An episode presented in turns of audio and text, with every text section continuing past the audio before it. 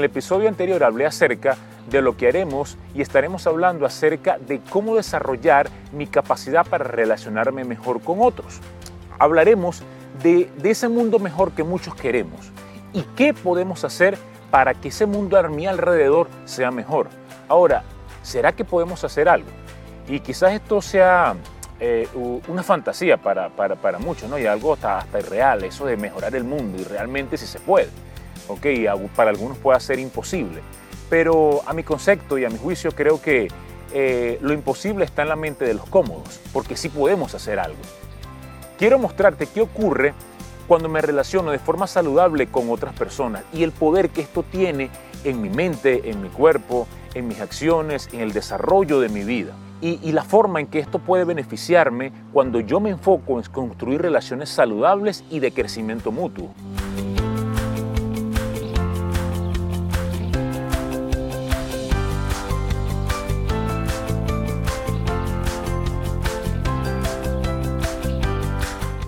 Es impresionante ver las investigaciones de prestigiosas universidades, entre ellas la Universidad de Harvard, donde el doctor Robert Winderger, el cual es director de estudio de la Escuela de Harvard en la parte de psiquiatría y también es psiquiatra en el Hospital General de Massachusetts, él investigó, hizo algunas pruebas acerca, durante muchos años incluso, acerca de cómo mejorar el bienestar de la gente. Y una de las cosas que él dice es que más que la fama y más que el dinero, las relaciones verdaderamente profundas y de profunda conexión alargan la vida de la gente e incluso son más felices cuando tienen relaciones significativas. La verdad es que las relaciones y las conexiones entre las personas tienen un gran poder real, que es tangible y medible. Nosotros queremos que la gente sea amable, humilde con nosotros, respetuosa, eh, sincera. Pero hay algo y una pregunta que nos debemos hacer y es, ¿Estoy yo, dispuesto a ser humilde? ¿Estoy yo dispuesto a ser respetuoso con el otro? ¿Estoy yo dispuesto a ser generoso con las otras personas? Y aquí viene un punto bien importante, que, es algo que para mí y en mi vida trato de, aplicarlo ¿no? y de practicarlo y de realmente que es difícil. Y es esto, no le pidas a otros lo que tú no diste primero. Repito, no le pidas a otro lo que tú no diste primero. Y este es el gran punto que para comenzar a mejorar mi relación con los demás, yo debo comenzar conmigo. O sea, todo comienza en ti. Todo comienza con lo que yo soy. Y todo comienza en ti. ¿Y por qué? Porque tus relaciones serán tan saludables como lo seas tú. Y aquí hay una pregunta clave y es, ¿cómo se siente la gente cuando está cerca de ti? Esta es una pregunta que nos lleva a una autoevaluación y para algunos pudiera ser una mala o buena noticia. Pero lo importante es que te des cuenta de qué está ocurriendo dentro de ti y puedas entender de que todo comienza en ti, de que puedes ser mejor y que tú puedes desarrollar mejores capacidades para relacionarte con otras personas. Porque recuerda, tus relaciones serán tan saludables como eres tú. Cuando la gente se acerca a ti, ¿cómo se siente? Se sienten confortables, se sienten cómodas, se sienten atendidas, se sienten aceptadas, se sienten atendidas en sus comentarios, en sus opiniones, Puede ser la gente abierta contigo, puede ser la gente sincera, pueden ser directos contigo. Como yo veo a los demás, es la forma en que yo los trato. La imagen que yo tengo, que yo tengo en mi mente de otro, determinará la forma en que yo trate a la gente. Y quiero mostrarte que esto tiene que ver con lo que yo construyo en mi mente acerca de otros, habla más de mí, habla más de ti, que de los demás.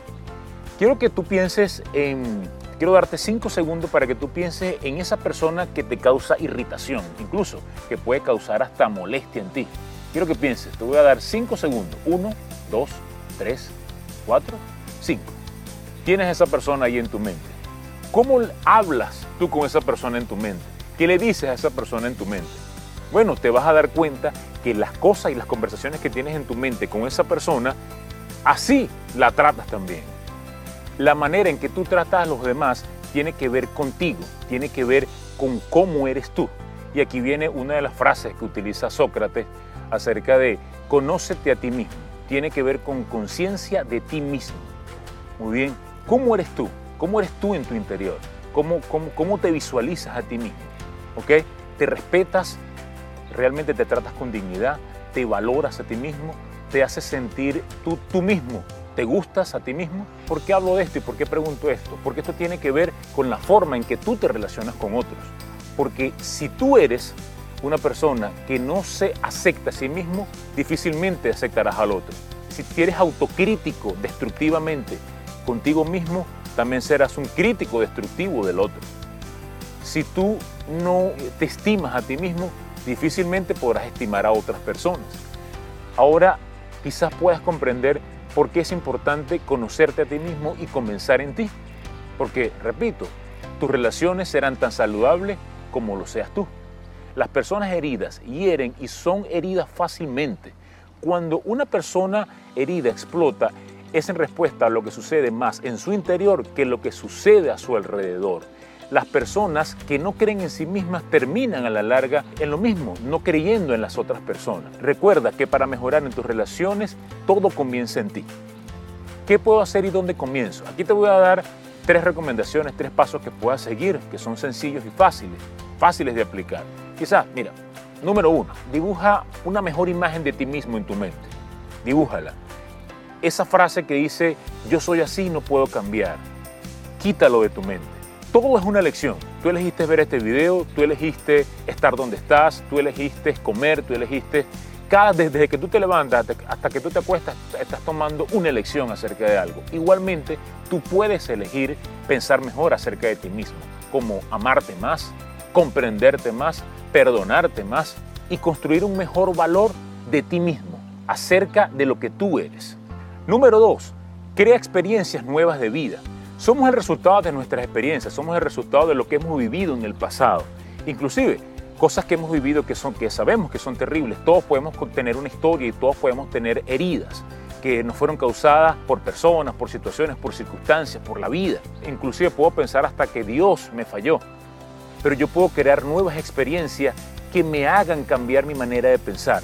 ¿Y qué te puedo recomendar?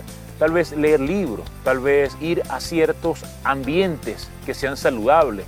Me explico, alejarte de personas que sean tóxicas, que luego hablaremos un poco acerca de eso, ¿no? Acerca de los tóxicos, de emociones y personas tóxicas. Pero tú puedes, al igual que elegir, que puedes elegir pensar bien acerca de ti, también tú puedes elegir experimentar nuevas experiencias como ir a algún lugar donde puedan inyectarte motivación, donde puedan hacerte pensar mejor y bien. No podemos borrar las experiencias del pasado, muy bien, porque ya están escritas, pero sí podemos reprogramarnos con nuevas experiencias que nos permitan tener un mejor futuro. Ahora, número 3, ya hablamos de la primera, la segunda, ahora vamos con una tercera. Busca, elige e imita a una persona que sea buena relacionándose con las personas. Siempre hay alguien a tu alrededor que tú lo observas y te das cuenta que, oye, qué bien se relaciona esta persona con la gente.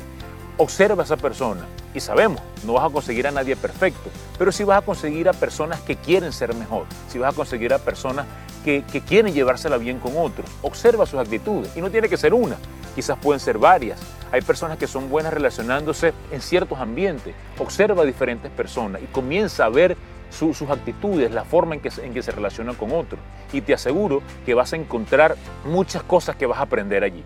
¿ok? Recuerda que hay algo que, que he aprendido yo en mi vida personal y es que cuando el alumno está listo, el maestro aparece. Y cualquier persona puede ser un maestro cuando tú estás dispuesto a aprender algo nuevo.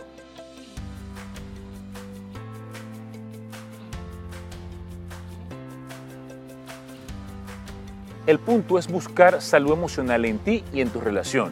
Ahora, recuerda esto. Número uno, lo imposible está en la mente de los cómodos. Número dos, las relaciones cercanas y profundas, más que la fama y el dinero, me producen más felicidad y una vida más duradera, según las investigaciones del doctor Robert Waldinger. Número tres, no le pidas a otro lo que tú no diste primero. Número cuatro, todo comienza en ti. Y número cinco, tus relaciones serán tan saludables como eres tú. Vamos a construir una comunidad que verdaderamente le guste y le importe a la gente. ¿Ok? Porque recuerda, la gente es lo único y lo mejor. Y podemos hacerlo juntos. Así que te espero en un próximo episodio. Bye bye.